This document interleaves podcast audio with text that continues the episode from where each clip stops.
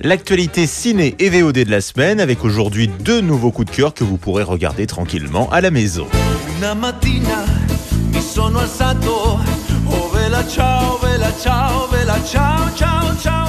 C'est probablement l'une des séries phares de ces 3-4 dernières années. La Casa des Papel, et non la Casa, parce que ce sont des Espagnols et pas des Italiens, revient pour une quatrième saison. C'est disponible depuis deux mois maintenant sur Netflix.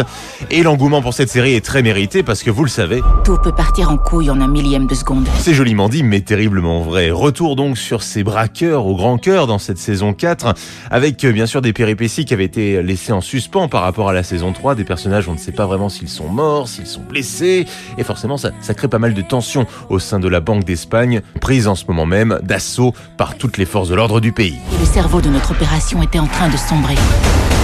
Et nous, on sombrait tous avec lui. T'es censé nous protéger Elle, elle a le droit de faire des erreurs Mais toi non Ferme ta gueule si tu veux pas que je te bute, le gros Toi, ferme ta gueule. Tokyo ton putain de flingue Comme vous pouvez le voir, ce sont des gens extrêmement calmes, réfléchis et polis. En plus, ils portent tous des noms de villes, ce qui est plutôt cool. Alors, on est toujours très bien dans cette euh, saison 4 de la Casa des Papels. Toujours beaucoup de rebondissements, on est tenu en haleine. Le seul petit reproche, c'est que ça tire un peu en longueur. On sent que ça tire sur la corde, que on veut faire un peu plus d'argent. Mais c'est normal en même temps, c'est le but de la série. Et donc, ne vous attendez pas à un final de cette saison 4, hein, forcément. On attend une saison prochaine.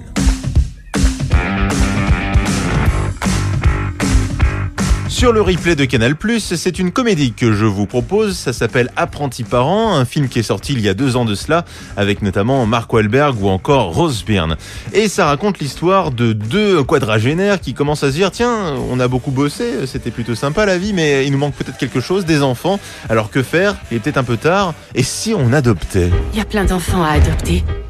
Trouvé une agence qui organise une réunion à Non, non, l'intention non, des non, non, non, non, non, non, non, ne monte pas ça. Tu veux me démolir? Je rentre à peine du boulot. Mais le problème pour ces apprentis parents, c'est qu'ils ne vont pas faire dans la simplicité. Loin de là, ils vont tout d'abord choisir trois enfants au lieu d'un, dont une adolescente et tous les problèmes qui en découlent. On aurait dû prendre un bébé qui n'a pas d'opinion et qui se balade pas en string. C'est quoi cette tenue? Désolée de pas m'habiller en vieille ringarde comme toi. Hé C'est du vrai cachemire d'abord Et oui, il y a certaines paroles qui font plus mal que d'autres. Une comédie attachante, sympathique et plus profonde qu'elle ne paraît.